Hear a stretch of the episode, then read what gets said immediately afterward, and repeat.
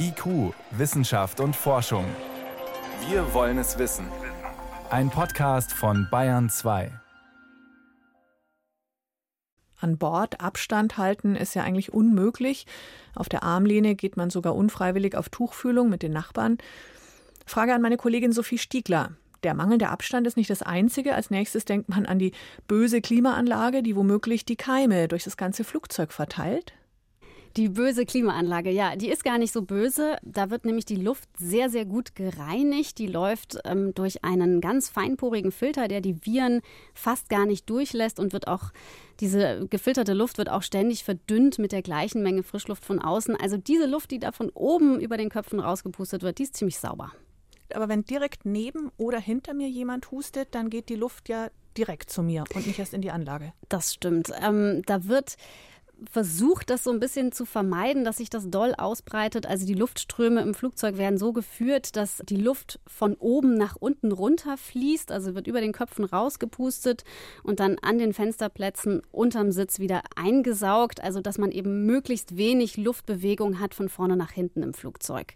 Aber diese tolle Luftbewegung, die funktioniert natürlich nur, wenn die Klimaanlage, wenn die Lüftung auch auf Hochtouren läuft. Und das ist zum Beispiel nicht so, wenn das Flugzeug noch auf dem Rollfeld steht. Und wenn jetzt jemand so richtig niest und das Virus in Tröpfchen rund um sich herum verteilt, dann macht dieser Luftstrom auch nur wenig aus. Und diese Tröpfchen verteilen sich dann eben schon durchaus so ein bis zwei Meter weit trotz Lüftung. Also in der übernächsten Reihe kriege ich nichts mehr ab, aber in der nächsten Reihe habe ich vielleicht Pech gehabt. Mhm. Hm. Was weiß man schwarz auf weiß über das Ansteckungsrisiko? Gibt es da schon belastbare Daten? Also es gibt sehr wenige Übertragungsfälle in Flugzeugen, die man dokumentiert hat. Man kann sich alte Studien angucken mit SARS, also dem nächsten Verwandten in der Virenfamilie. Da gab es öfters Leute, die sind mit der Erkrankung geflogen, haben niemanden angesteckt. Es gab Leute, die sind geflogen und haben mehr als 20 Leute angesteckt und zwar wild verteilt im Flieger. Also vielleicht gab es da auch schon Probleme, dass sie sich eben beim Einsteigen ins Flugzeug oder noch früher in der Schlange am Check-in angesteckt haben. Also noch am Boden. Was tun die Fluggesellschaften insgesamt, um das Risiko zu relativieren, zu minimieren? Am Flughafen soll Abstand gehalten werden, auch beim Boarding soll möglichst der Abstand zwischen den Passagieren gewahrt werden. Der Service an Bord wird reduziert, also lieber abgepackte Sachen als irgendwie alles frisch zusammenstellen oder den Kaffee noch eingießen.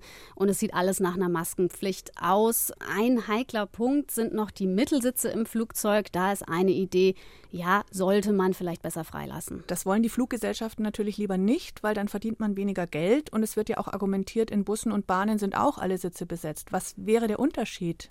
Im Flugzeug ist natürlich eine Besonderheit, man kann sich den Platz meistens nicht frei aussuchen und man kann auch nicht mal eben weg. Und wenn man jetzt so einen Langstreckenflug hat, sitzt man vielleicht auch mal zehn Stunden mit anderen Menschen zusammen auf engstem Raum.